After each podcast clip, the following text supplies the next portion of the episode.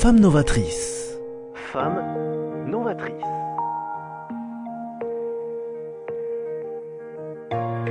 Femme novatrice avec Sophie Nana. Bonjour et bienvenue à Femme Novatrice pour écouter et partager à nouveau avec vous les challenges, mais là d'une personne vraiment euh, que je suis fière d'accueillir, c'est Vanessa Morales. Pourquoi Parce que ascension sept fois du Kilimanjaro, et pourtant c'est pas son activité principale de sportive de haut niveau, elle est infirmière en parallèle. Bonjour Vanessa. Bonjour Sophie. Ravi de vous accueillir. Là, j'avoue que c'est vraiment, euh, quand je précise le, sept fois le Kilimanjaro, bon, je vais aller directement dans les chiffres, mais dans les chiffres liés à- au dépassement de soi et à l'humain. C'est quand même un record du monde de vitesse depuis deux ans sur le Kilimanjaro. Pour les, euh, les auditeurs très professionnels ou en tout cas très passionnés du sport vont très bien comprendre la difficulté et justement ce record la dimension qu'il peut avoir, c'est 4295 mètres de positif en 11h33. Donc là, j'avoue que euh, ça, moi, c'est une démesure à mon niveau. Mais en tout cas, ce que je voulais euh, euh, savoir quand même en démarrage, comment on arrive à ce rythme-là, comment vous arrivez, sportive de haut niveau, à gérer euh, cet ensemble de dépassement de soi, de rebondir, de tenir le rythme. Là, je vous laisse nous expliquer tout ça. Alors euh, oui, effectivement, je suis sportive, on va dire semi-professionnelle. Mhm. Euh, donc je tiens à ce semi-professionnel parce Mhm. qu'effectivement j'ai une autre activité en parallèle. Euh, en tant que sportive, ben, le dépassement de soi, euh, c'est ce qui me donne envie d'avancer, à moi personnellement. C'est-à-dire que chaque année, je pose un objectif qui est haut, mais qui reste réalisable. Euh, et pour le coup, je suis passionnée de très haute altitude. Donc le Kilimanjaro, c'est devenu mon jardin, hein, euh, c'est ma Ah, maison. c'est- clair, reconnu, effectivement. C'est ça. Comme vous disiez, j'ai fait sept fois l'ascension euh, et je l'ai fait trois fois en courant et notamment avec un record de vitesse euh, que j'ai établi il y a deux ans et dont je suis assez fière. Vous pouvez Euh. l'être, vous pouvez l'être. Tous les auditeurs sont bluffés, je pense, de chez eux. Ouais. Pas de souci, non, non, bravo. Et par rapport à, à cela, donc euh, au niveau donc de ce côté sportif, qu'est-ce qui vous a amené, qu'est-ce qui vous a motivé pour aller sur des défis et ces challenges de cette taille? Alors, j'ai la chance d'être originaire de Font-Romeu. Et à Font-Romeu, lorsqu'on apprend à marcher, on nous met ou des patins aux pieds ou des skis. Euh, voilà, le sport est tout à fait normal chez nous. Et moi, j'ai commencé très tôt par le patinage artistique. Et malheureusement, j'ai été atteinte d'un syndrome des loges euh, très jeune aussi, à l'âge de 16 ans. Donc, un syndrome des loges, c'est une pathologie qui touche les, les muscles des jambes. Enfin, moi, ça a touché les jambes. Et ça m'a arraché à cette discipline. Ça m'a coûté une énorme opération avec quatre mois de grosse convalescence, fauteuil roulant et tout, tout ce qui en suit. Une grosse euh, rééducation derrière pour réapprendre à marcher. Mhm. Et quand, quand j'ai pu remarcher, en fait, je me suis mise à courir. Et depuis, ben, je cours, je cours, je cours. Et je pense que le- aller chercher des, des objectifs aussi hauts, c'est un petit peu mon médicament. C'est ma façon à moi de me dire, je me suis sortie de cette affaire et j'en profite à fond. Ah oui, c'est effectivement le cas. Et euh, donc c'est votre ADN.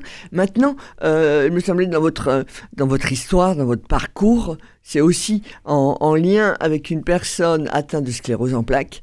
Vous n'avez pas voulu, alors bien évidemment vos défis personnels, euh, ça on Mhm. l'entend bien, mais c'est aussi d'être dans le combat, euh, d'accompagner, d'être solidaire, on va dire, de cette euh, personne. Vous pouvez donner un peu cette, cette approche euh, qui a effectivement euh, bah, donné un coup de booster, on va dire cela.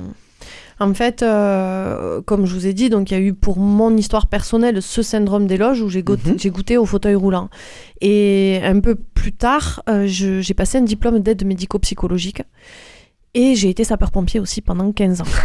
Et dans ce cadre-là, j'ai rencontré des personnes euh, atteintes de différentes pathologies, et notamment un très bon pote atteint de sclérose en plaques. Et il se trouve que dans la même année, j'ai deux amis d'enfance qui ont été diagnostiqués de sclérose en plaques. Et en fait, ça, je pouvais pas laisser ce- cette maladie bouffer entre guillemets euh, la vie euh, Mhm. psychique, on va dire, de mes amis.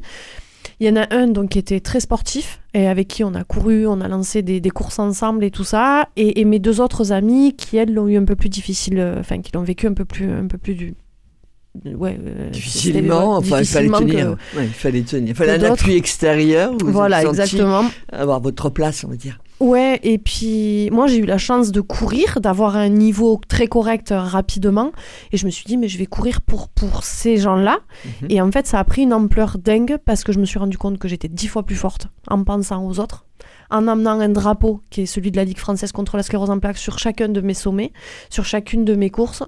Et en fait, c'est un peu aussi de permettre à ces gens-là de vivre mes expéditions et mes courses par procuration.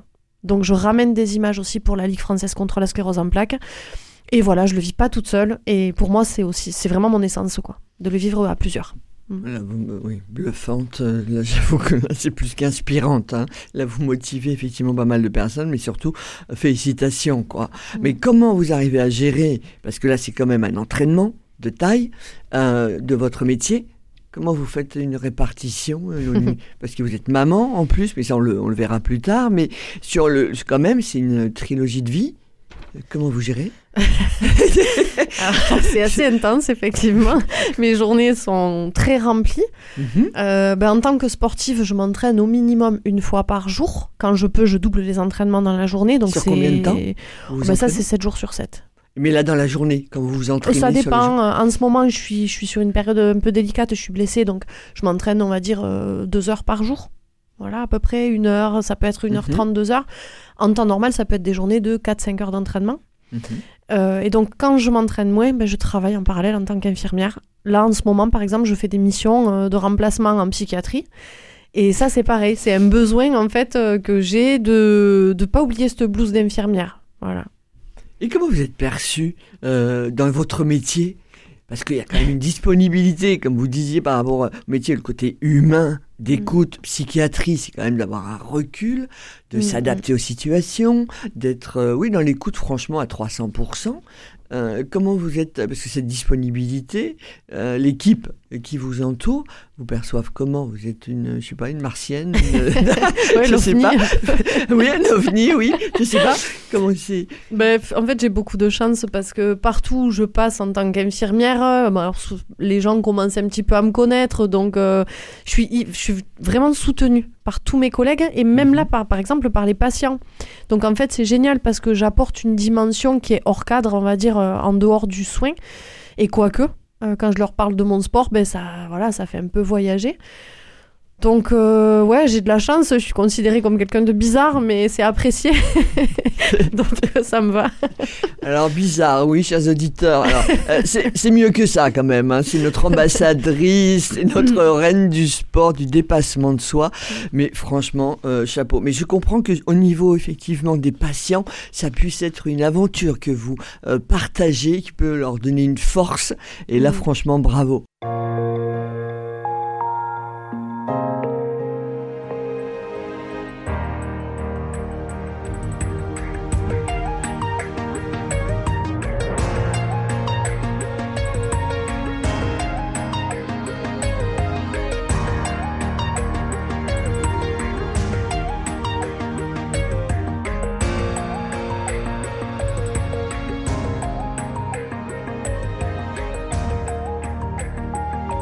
Femme novatrice. Sophie Nanin. Vanessa, là, franchement, qui est donc avec nous, sportive de haut niveau, enfin, semi-professionnelle, mais vous avez entendu euh, tous ces défis. Mais là, quand même, je voulais revenir sur le côté patient.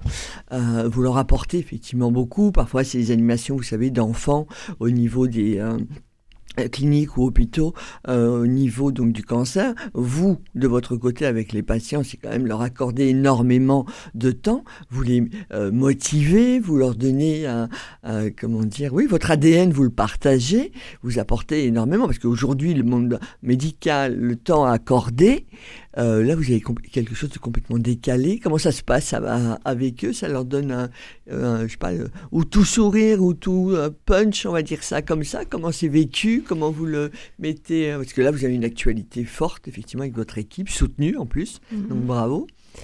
Ben, en fait, moi, je fais énormément de liens entre le soin et le sport. Donc euh, mes patients, ce que je leur apporte, c'est exactement ce que j'emmène en conférence. Je fais beaucoup de conférences. Et en fait, c'est le dépassement de soi, oui, mais il y a une pose d'objectif, il y a l'esprit d'équipe derrière, euh, le collectif, la force du collectif. Et, en fait, en, dans, ma, dans ma blouse d'infirmière, ben, je suis aussi la sportive euh, cachée. Mais, donc je leur amène ces petites clés que moi je trouve en sport pour réussir Mhm. dans le soin. Et en plus de ça, je leur ramène des images. Donc, je fais beaucoup de films. J'ai la chance d'avoir Patrick Foch qui me suit depuis des années. Euh, voilà. Et, et ben, même au boulot, oui, j'amène mes petits films et puis on voyage ensemble avec les patients. On va sur le Kilimanjaro, au Népal, euh, en Finlande. euh, voilà. Et, et ça, c'est génial parce que ça fait partie aussi du soin. Donc, Mhm. on le réfléchit en équipe hein, avec un psychiatre derrière et tout ça. Mhm. Mais ouais, il y a quand même une logique dans tout ça. Ah oui, c'est une grande logique et je pense que le côté, euh, l'humilité, le Mm. côté humain que vous avez, euh, je pense doit leur apporter euh, beaucoup. Mm. hein, parce que je pense que les auditeurs ont compris qu'effectivement à ce niveau-là, euh, c'était des interactifs. Il y a des conférences. D'ailleurs, Vanessa Morales, hein, je donne bien son nom, vous pouvez retrouver sur les réseaux sociaux, vous verrez toute son actualité. Euh, D'ailleurs, c'est Vanessa Morales sur Facebook Pro. Euh, où il y a vraiment toute l'actualité, ouais, je dirais officielle, hein, pour toute la partie euh, défi. Euh, maintenant, au niveau de la partie, je dirais de la, euh, oui, c'est un marathon de vie. Le fait de rebondir me fait toujours penser aussi sur le- l'entrepreneuriat. Comment à ce, à ce niveau-là, vous voyez les mêmes choses? Vous voyez que ce sont les mêmes défis, que ça peut être un, un peu un même tracé, alors pas de même niveau, on va dire, Mm. mais si vous aviez des, là des auditeurs qui sont entrepreneurs, vous leur diriez quoi par rapport au monde du sport La similitude? Oui, il y a effectivement une similitude parce que en sport, on pose un objectif, mais pour autant, ça se passe pas toujours comme on l'espère. Euh, et en tant qu'entrepreneur, je pense que c'est exactement la même chose. On a une idée euh, à la base quand on se lance, on a un objectif, puis par moment, ben, il y a des petits murs qui viennent se mettre euh, au milieu de notre chemin. Moi, je dis qu'il n'y a jamais d'échec, il y a que des expériences. Donc tout ce qui est compliqué, ça nous sert pour, pour l'après. Euh, le tout, c'est de savoir réévaluer, rester positif en permanence. Euh, ouais, et puis ne jamais vivre d'échecs, quoi. C'est vraiment de croire. euh, Moi, je dis toujours, quand on se lance, sur les moments de doute, il faut revenir à l'essentiel. Pourquoi un jour j'y ai cru? Pourquoi je me suis lancé Donc, si on y a cru un jour, c'est qu'on peut y arriver. Donc si on doit parler de résilience, c'est quand même le mot Oui, clé vraiment. actuel, c'est Ouais. à, à fond à ce niveau-là. Mais après, il y a un autre euh, thème, enfin, thème, oui, qui, qui m'interpelle, c'est aussi, alors, ok, vous êtes semi-professionnel, mais il y a les sportives de haut niveau, ou sportifs hein, Mhm. de haut niveau, euh, leur carrière s'arrête vite. Mhm. Comment vous voyez les choses? Parce que après, euh, pas simple, souvent Mhm. ce sont assez jeunes, là, vous voyez les choses comment au niveau de leur futur? Parce qu'ils vont être starisés, on va dire ça comme Mm, ça. mm. Et après, bah, ça y est, ça s'arrête. Et pourtant, il y a plein de compétences. Mais comment vous voyez pour justement rebondir? Je pense que c'est un sujet qui est très très important parce qu'effectivement, un sportif de haut niveau pendant sa carrière, bah, tout va bien, entre guillemets. hein, euh, on est un peu enfermé dans cette bulle de Mhm. sport de haut niveau. Euh, moi, l'avantage, c'est que par- je suis infirmière, euh, je Ah oui, fais oui, des ça c'est votre expéditions. base. Voilà. qui- Voilà, mais je veux dire, ça c'est important parce que si demain je peux plus avoir de sponsor ou de mécénat ou pour vivre de mon sport, ben j'ai j'ai un rebond derrière. Voilà, je peux travailler.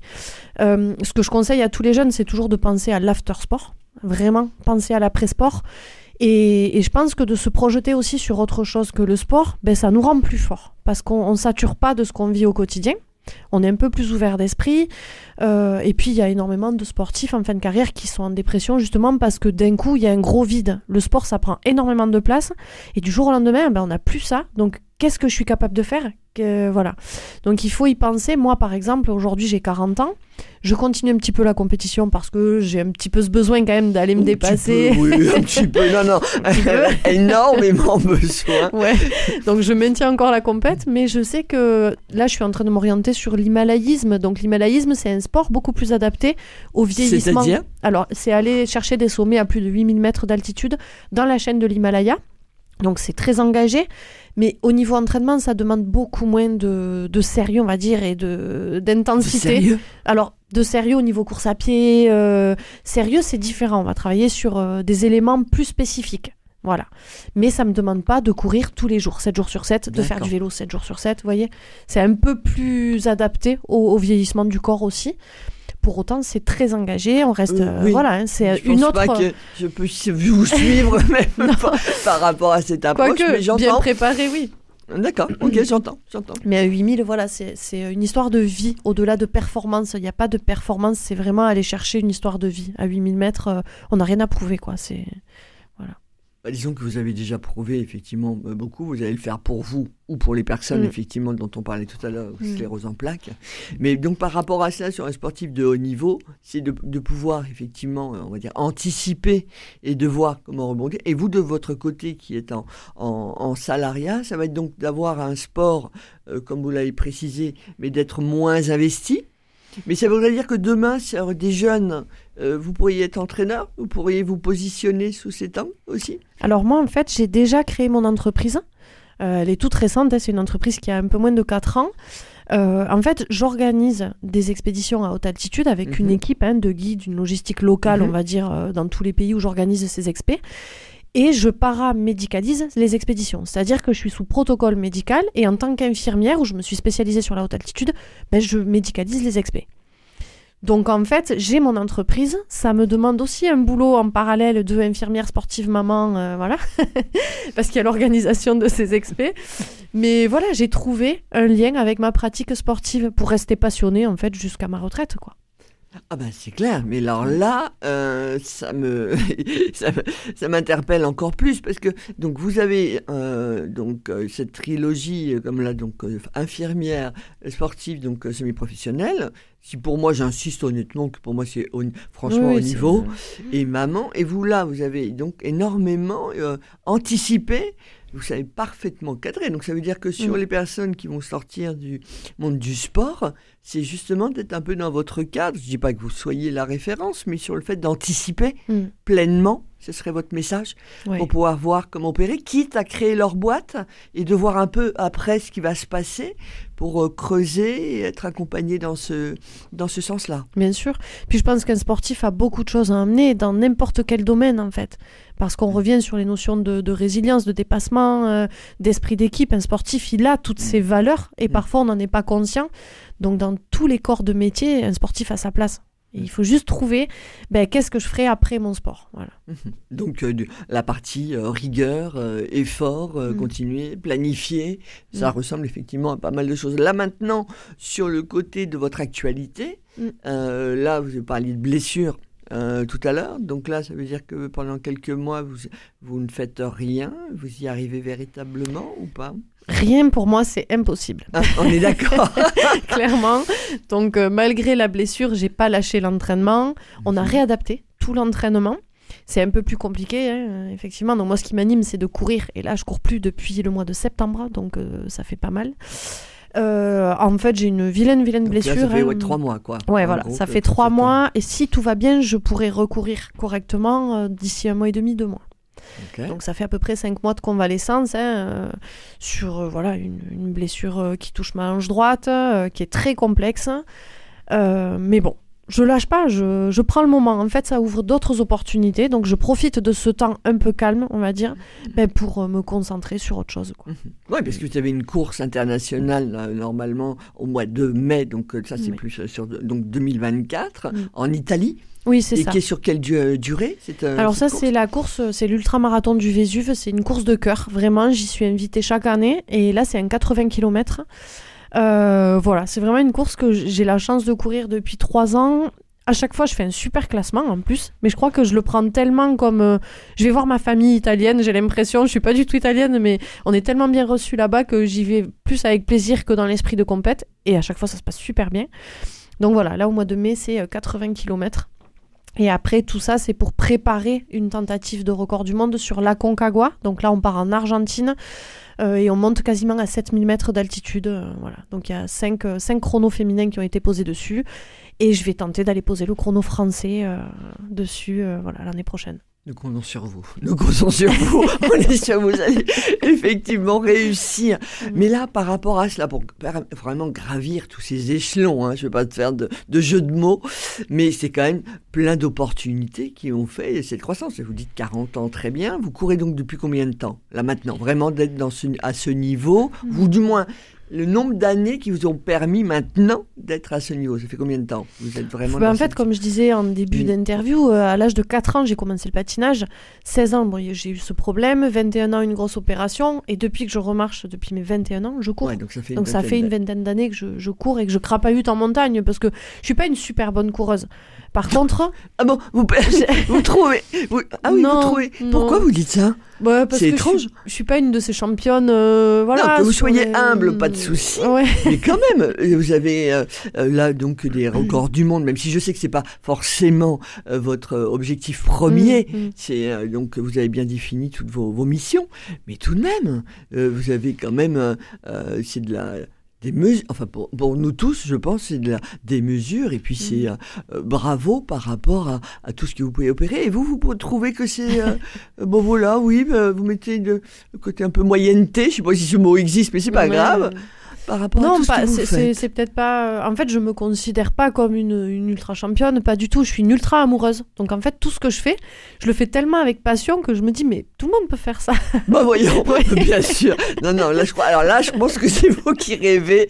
Non, non, non, non, non, non, non.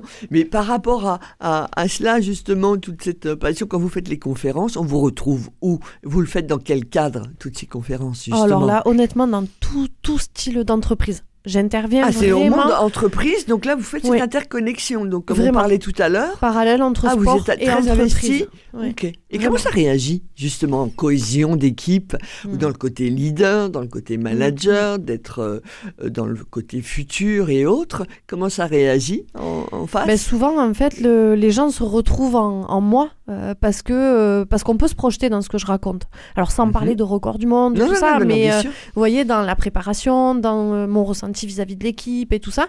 Et ce qui est sympa, je trouve, quand c'est un sportif qui intervient. Moi, je, comme je je dis souvent, je suis pas une conférencière, mais j'aime raconter des histoires. Et donc, Mhm. je raconte mon histoire. Mhm. Et là, les gens ils disent, ah, ben, moi aussi, j'ai vécu ça quand j'étais petit. Ah, mais moi aussi, j'ai ressenti ça l'autre jour avec mon collègue de travail. Et vous voyez? Donc, euh, le fait que ce soit un sportif, on se met plus facilement, je pense, euh, à la, voilà, à la même euh, hauteur, entre guillemets. Et, et voilà, je raconte une histoire qui est vécue, donc il n'y a pas de... Souvent, ça réagit très très bien. Ouais. Donc vous savourez pleinement ce que vous transmettez à Mm. des équipes, mais ça veut dire que quand même sur euh, des, des liens humains, les équipes se, se retrouvent, les leaders se, se retrouvent.